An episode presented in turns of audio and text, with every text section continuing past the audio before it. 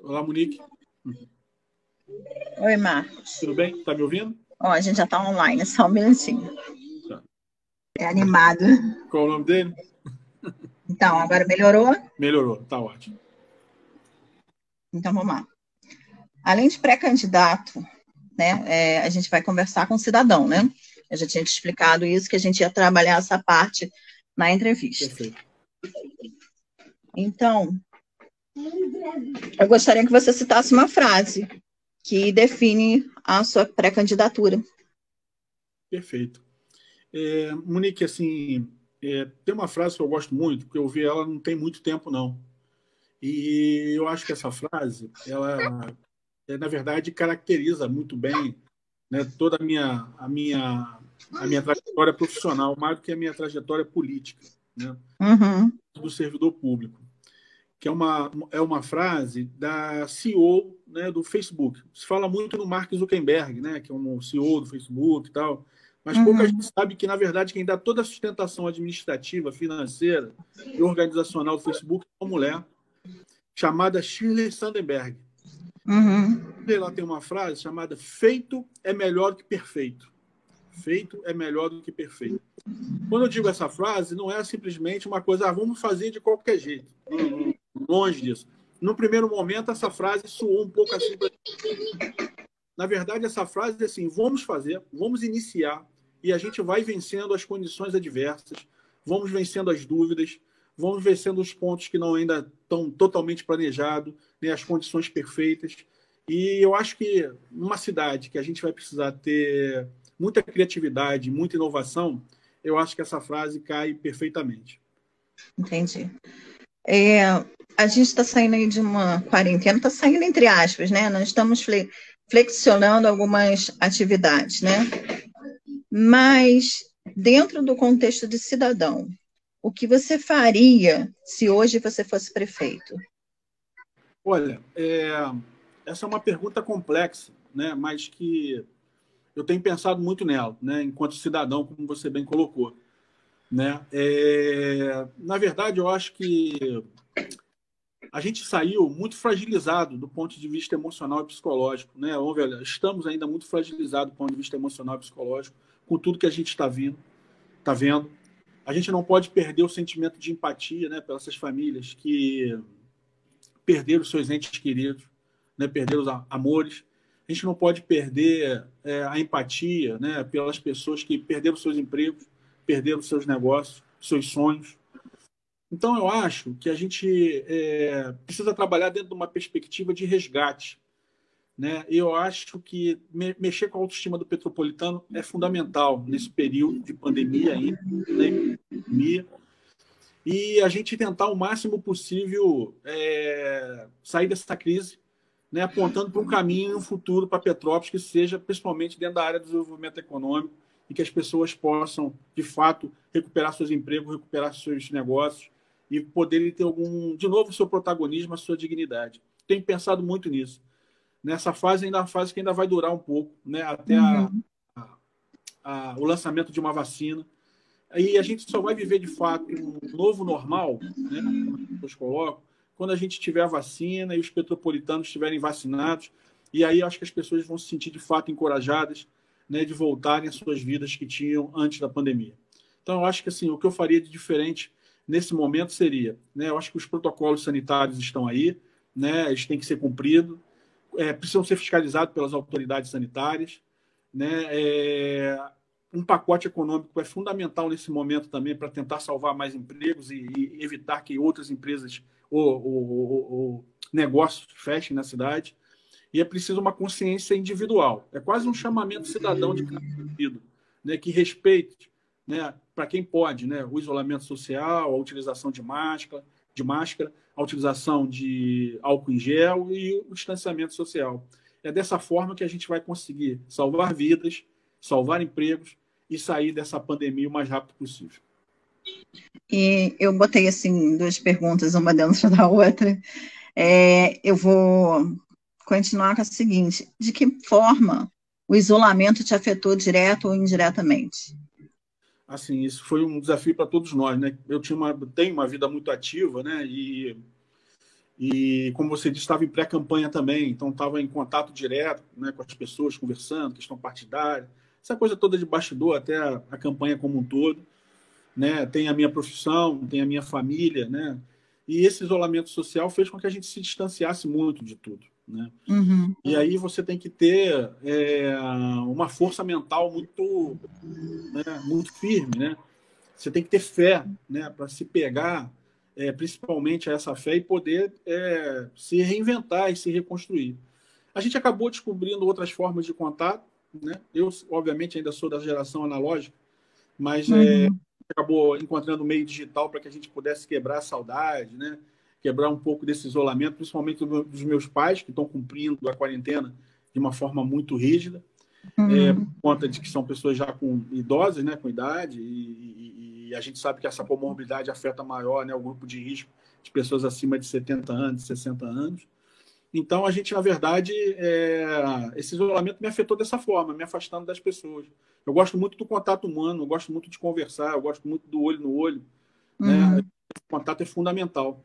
E, infelizmente, a gente teve que dar um, um, por uma questão de responsabilidade, de proteger a sua saúde e a saúde do outro, a gente teve que se afastar um pouco. Né? É bom que a gente, quando voltar, vai voltar com mais saudade. Eu brinco muito aqui nessa, nessa fase, a gente deixa de abraçar, né? E o brasileiro, em geral, é um povo muito carinhoso, né? Sim, é verdade. Isso é uma característica do brasileiro, né? Esse contato, esse negócio de colocar a mão. Às vezes a gente, quando faz viagens internacionais ou tem é, uma reunião de negócios internacionais, a gente tem que ter, estudar toda uma etiqueta. Ó, não toca no fulano, cuidado com o que você fala, senão a gente já chega dando dois beijinhos e apertando a mão de todo mundo. em alguns países isso não é bem visto. Então, mas eu prefiro assim. Né? E acabam que eles falam, quando vão embora e depois se colocam, falam assim: ah, o jeito de vocês é, conviver é ótimo, a gente é muito frio e tal. Então, eu já vi esses uhum. depoimentos assim várias vezes. Eu acho que a gente está no caminho certo. A gente não tem que copiar eles, não. A gente tem que continuar sendo do jeito que a gente é, se abraçando com afeto e fraternidade. Eu vou fugir um pouquinho daquele questionário que a gente fez Sim. e eu vou comentar uma coisa que eu tenho reparado no seu Facebook.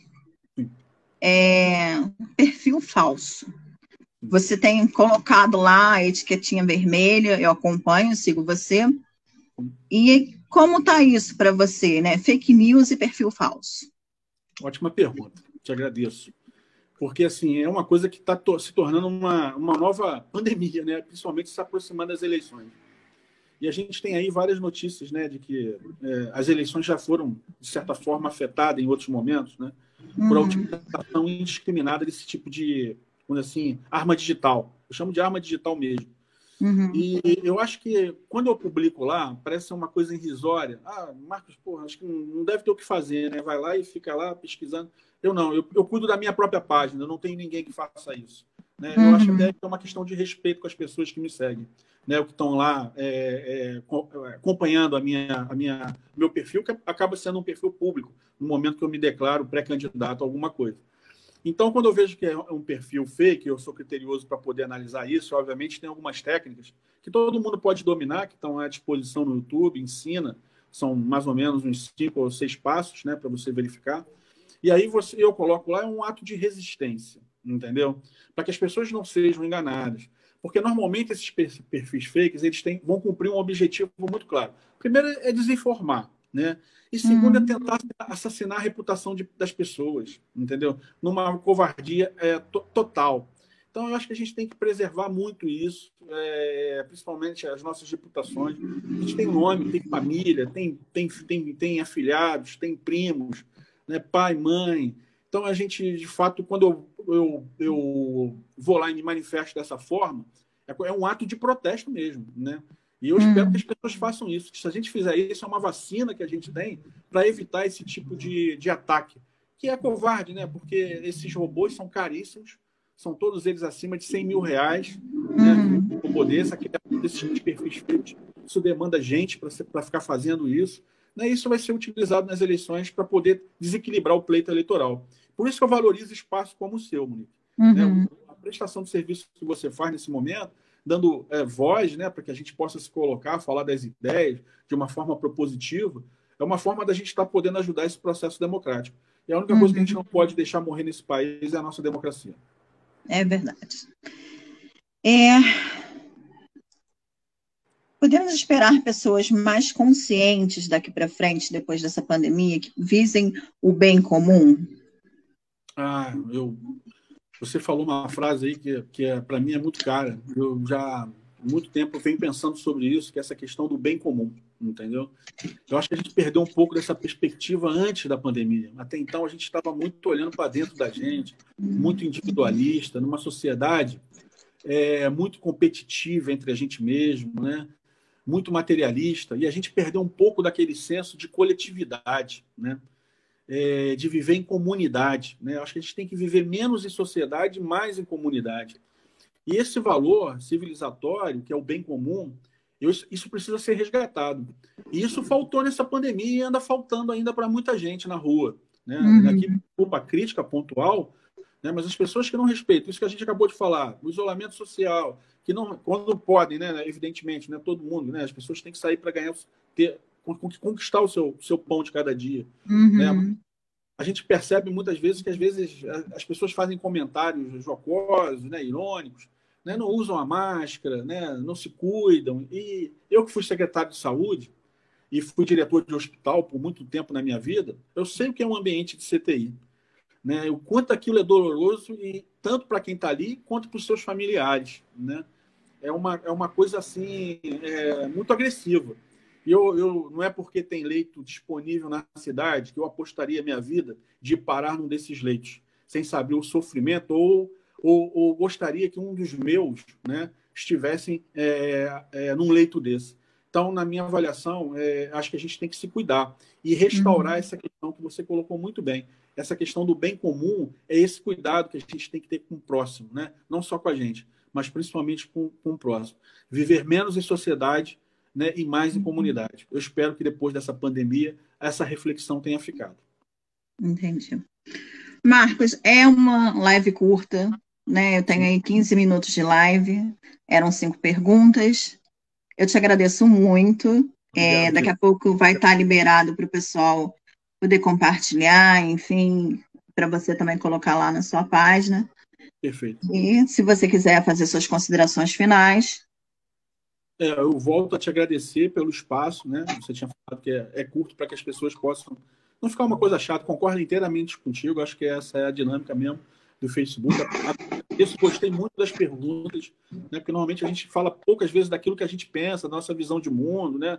Eu me, uhum. eu me qualifico como humanista, né? Então eu, eu gosto de, de pensar o mundo sobre essa perspectiva, né? E eu acho que a gente tem que retornar um pouco com a esperança, né? A gente falar um pouco de esperança nesse momento, para quem, né, a minha solidariedade para quem perdeu algum parente, né, ou, ou familiar, ou um amigo nessa pandemia, e a gente falar de esperança para quem perdeu o seu emprego, perdeu o seu negócio, que a gente vai lutar muito para reconquistar isso junto. Obrigado, tá, Monique? Um beijo aí no seu filho. Fica com Deus. Falou, obrigada. Gente, até a próxima. A gente ainda vai convidar outros candidatos. Obrigadão. Fica com Deus. Tchau. Tchau.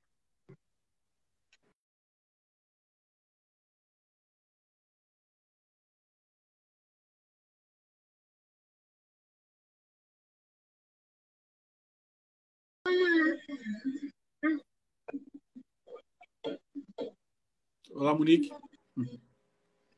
Oi, Marcos. Tudo bem? Tá me ouvindo? Ó, a gente já tá online, só um minutinho. Tá. É animado. Qual o nome dele? Então, agora melhorou? Melhorou, tá ótimo. Então, vamos lá. Além de pré-candidato, né, é, a gente vai conversar com o cidadão, né? Eu já tinha te explicado isso, que a gente ia trabalhar essa parte na entrevista. Perfeito. Então, eu gostaria que você citasse uma frase que define a sua pré-candidatura. Perfeito. É, Monique, assim, é, tem uma frase que eu gosto muito, porque eu vi ela não tem muito tempo, não. E eu acho que essa frase, ela, é, na verdade, caracteriza muito bem né, toda a minha, a, minha, a minha trajetória profissional, mais do que a minha trajetória política. Né? Uhum. do servidor público, que é uma, é uma frase da CEO né, do Facebook. Se fala muito no Mark Zuckerberg, né, que é um CEO do Facebook e tal, mas uhum. pouca gente sabe que, na verdade, quem dá toda a sustentação administrativa, financeira e organizacional do Facebook é uma mulher chamada Shirley Sandenberg.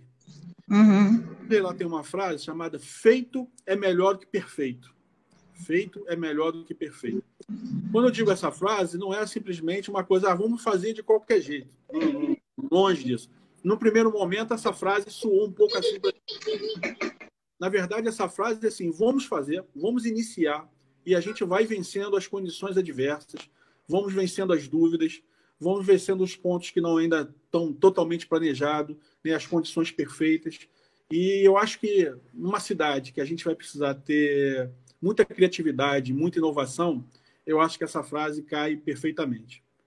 Entendi. É, a gente está saindo aí de uma quarentena, está saindo entre aspas, né? Nós estamos flexionando algumas atividades, né? Mas dentro do contexto de cidadão, o que você faria se hoje você fosse prefeito? Olha, é, essa é uma pergunta complexa, né? Mas que eu tenho pensado muito nela, né? Enquanto cidadão, como você bem colocou, né? É, na verdade, eu acho que a gente saiu muito fragilizado do ponto de vista emocional e psicológico, né? Estamos ainda muito fragilizados do ponto de vista emocional e psicológico com tudo que a gente está vendo, tá vendo.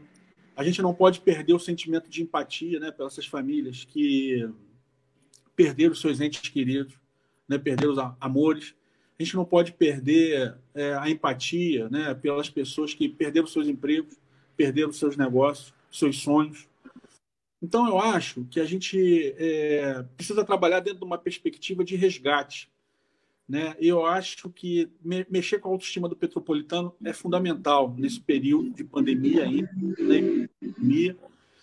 e a gente tentar o máximo possível é, sair dessa crise, né? apontando para um caminho, um futuro para Petrópolis que seja principalmente dentro da área do desenvolvimento econômico e que as pessoas possam, de fato, recuperar seus empregos, recuperar seus negócios e poderem ter algum, de novo, seu protagonismo, a sua dignidade. Tenho pensado muito nisso. Nessa fase, ainda é uma fase que ainda vai durar um pouco, né? até uhum. a, a, a, o lançamento de uma vacina. E a gente só vai viver, de fato, um novo normal, né? como as pessoas colocam, quando a gente tiver a vacina e os petropolitanos estiverem vacinados. E aí acho que as pessoas vão se sentir, de fato, encorajadas né, de voltarem às suas vidas que tinham antes da pandemia. Então, eu acho que assim, o que eu faria de diferente nesse momento seria, né, eu acho que os protocolos sanitários estão aí, né, eles têm que ser cumpridos, é, precisam ser fiscalizados pelas autoridades sanitárias, né, é, um pacote econômico é fundamental nesse momento também para tentar salvar mais empregos e, e, evitar que outras empresas ou, ou, ou negócios fechem na cidade. E é preciso uma consciência individual. É quase um chamamento cidadão de cada indivíduo, né, que respeite né, para quem pode, né, o isolamento social, a utilização de máscara, de máscara, a utilização de álcool em gel e o distanciamento social. É dessa forma que a gente vai conseguir salvar vidas, salvar empregos e sair dessa pandemia o mais rápido possível. E eu botei assim duas perguntas, uma dentro da outra. É, eu vou continuar com a seguinte: de que forma o isolamento te afetou direto ou indiretamente? assim, isso foi um desafio para todos nós, né? Eu tinha uma, tenho uma vida muito ativa, né? E, e como você disse, estava em pré-campanha também, então estava em contato direto né, com as pessoas, conversando, questão partidária, essa coisa toda de bastidor, até a, a campanha como um todo, né? Tem a minha profissão, tem a minha família, né? E esse isolamento social fez com que a gente se distanciasse muito de tudo. Né? Uhum. E aí você tem que ter é, uma força mental muito, né, muito firme. Né? Você tem que ter fé né, para se pegar é, principalmente a essa fé e poder é, se reinventar e se reconstruir. A gente acabou descobrindo outras formas de contato. Né? Eu, obviamente, ainda sou da geração analógica, mas é, uhum. Acabou encontrando meio digital para que a gente pudesse quebrar a saudade, né? quebrar um pouco desse isolamento, principalmente dos meus pais, que estão cumprindo a quarentena de uma forma muito rígida, uhum. é, por conta de que são pessoas já com idosas, né, com idade, e, e, e, a gente sabe que essa comorbidade afeta maior né, o grupo de risco de pessoas acima de 70 anos, 60 anos. Então, a gente, na verdade, é, esse isolamento me afetou dessa forma, me afastando das pessoas. Eu gosto muito do contato humano, eu gosto muito de conversar, eu gosto muito do olho no olho. Né? Uhum. Né? O contato é fundamental. E, infelizmente, a gente teve que dar um, um, por uma questão de responsabilidade, de proteger a sua saúde e a saúde do outro, a gente teve que se afastar um pouco. Né? É bom que a gente, quando voltar, vai voltar com mais saudade. Eu brinco muito aqui nessa, nessa fase, a gente deixa de abraçar, né? E o brasileiro, em geral, é um povo muito carinhoso, né? Sim, é verdade. Isso é uma característica do brasileiro, né? Esse contato, esse negócio de colocar a mão. Às vezes a gente, quando faz viagens internacionais ou tem é, uma reunião de negócios internacionais, a gente tem que ter, estudar toda uma etiqueta. Ó, oh, não toca no fulano, cuidado com o que você fala, senão a gente já chega dando dois beijinhos e apertando a mão de todo mundo. Em alguns países, isso não é bem visto. Então, mas eu prefiro assim. Né? E acabam que eles falam, quando vão embora e depois se colocam, falam assim: ah, é o jeito de vocês é, conviver é ótimo, a gente é muito frio e tal. Então, eu já vi esses uhum. depoimentos assim várias vezes. Eu acho que a gente está no caminho certo. A gente não tem que copiar eles, não. A gente tem que continuar sendo do jeito que a gente é, se abraçando com afeto e fraternidade. Eu vou fugir um pouquinho daquele questionário que a gente fez Sim. e eu vou comentar uma coisa que eu tenho reparado no seu Facebook. É, perfil falso. Você tem colocado lá a etiquetinha vermelha, eu acompanho, sigo você. E como está isso para você, né? Fake news e perfil falso? Ótima pergunta, te agradeço porque assim é uma coisa que está se tornando uma, uma nova pandemia, né? principalmente se aproximando das eleições. E a gente tem aí várias notícias né, de que é, as eleições já foram, de certa forma, afetadas em outros momentos, né, por a uhum. utilização indiscriminada desse tipo de, assim, arma digital. Eu chamo de arma digital mesmo. Uhum. E eu acho que quando eu publico lá, parece uma coisa irrisória. Ah, Marcos, porra, acho que não deve ter o que fazer, né? Vai lá e fica lá pesquisando. Eu não, eu, eu cuido da minha própria página, eu não tenho ninguém que faça isso. Né? Eu uhum. acho até que é uma questão de respeito com as pessoas que me seguem, né? O que estão lá é, é, acompanhando a minha, a minha, meu perfil, que acaba sendo um perfil público, no momento que eu me declaro pré-candidato a alguma coisa. Então, quando eu vejo que é um perfil fake, eu sou criterioso para poder analisar isso. Obviamente, tem algumas técnicas que todo mundo pode dominar, que estão à disposição no YouTube, ensina. São mais ou menos uns cinco ou seis passos né, para você verificar. E aí você, eu coloco lá é um ato de resistência, entendeu? Para que as pessoas não sejam enganadas. Porque normalmente esses perfis fakes eles têm, vão cumprir um objetivo muito claro. Primeiro é desinformar, né? E segundo é uhum. é tentar assassinar a reputação de, das pessoas, entendeu? Numa covardia é, total. Então, eu acho que a gente tem que preservar muito isso, é, principalmente as nossas reputações. A gente tem nome, tem família, tem, tem, tem, tem afilhados, tem primos, né, pai, mãe. Então, a gente, de fato, quando eu, eu, eu vou lá e me manifesto dessa forma, é, é um ato de protesto mesmo, né? E eu espero que as pessoas façam isso. Que se a gente fizer isso, é uma vacina que a gente tem para evitar esse tipo de, de ataque. Que é covarde, né? Porque esses robôs são caríssimos, são todos eles acima de 100 mil reais. Né? Uhum. O poder, essa criação desses perfis feitos, isso demanda gente para ficar fazendo isso. Né? Isso vai ser utilizado nas eleições para poder desequilibrar o pleito eleitoral. Por isso que eu valorizo espaços como o seu, Monique. Né? Uhum. Né? A prestação de serviço que você faz nesse momento dando é, voz né, para que a gente possa se colocar, falar das ideias de uma forma propositiva, é uma forma da gente estar tá podendo ajudar esse processo democrático. E a única uhum. coisa que a gente uhum. não pode deixar morrer nesse país é a nossa democracia. É verdade. É... Podemos esperar pessoas mais conscientes daqui para frente, depois dessa pandemia, que visem o bem comum? Ah, eu você falou uma frase aí que, que é, para mim é muito cara. Eu já há muito tempo venho pensando sobre isso, que é essa questão do bem comum, entendeu? Eu acho que a gente perdeu um pouco dessa perspectiva antes da pandemia. Até então a gente estava muito olhando para dentro da gente, muito individualista, numa sociedade é, muito competitiva entre a gente mesmo, né? muito materialista, e a gente perdeu um pouco daquele senso de coletividade, né? É, de viver em comunidade. Né? Acho que a gente tem que viver menos em sociedade, mais em comunidade. E esse valor civilizatório, que é o bem comum, Isso precisa ser resgatado. E isso faltou nessa pandemia e anda faltando ainda para muita gente na rua. Né? Uhum. Aqui, culpa crítica pontual, né? mas as pessoas que não respeitam, isso que a gente acabou de falar, o isolamento social, que não, quando podem, né? evidentemente, né? todo mundo, né? as pessoas têm que sair para ganhar, ter, conquistar o seu, seu pão de cada dia. Uhum. Né? A gente percebe muitas vezes que às vezes as pessoas fazem comentários jocosos, né? irônicos, né, não usam a máscara, né, não se cuidam. E eu que fui secretário de saúde e fui diretor de hospital por muito tempo na minha vida, eu sei o que é um ambiente de CTI. Né, o quanto aquilo é doloroso, e tanto para quem está ali, quanto para os seus familiares. Né? É, uma, é uma coisa assim, é, muito agressiva. E eu, eu, não é porque tem leito disponível na cidade que eu apostaria minha vida de parar num desses leitos, sem saber o sofrimento ou ou, ou gostaria que um dos meus né, estivessem é, é, num leito desse. Então, na minha avaliação, é, acho que a gente tem que se cuidar e restaurar uhum. essa questão que você colocou muito bem. Essa questão do bem comum é esse cuidado que a gente tem que ter com o próximo, né? não só com a gente, mas principalmente com, com o próximo. Viver menos em sociedade né, e mais em uhum. comunidade. Eu espero que depois dessa pandemia essa reflexão tenha ficado. Entendi.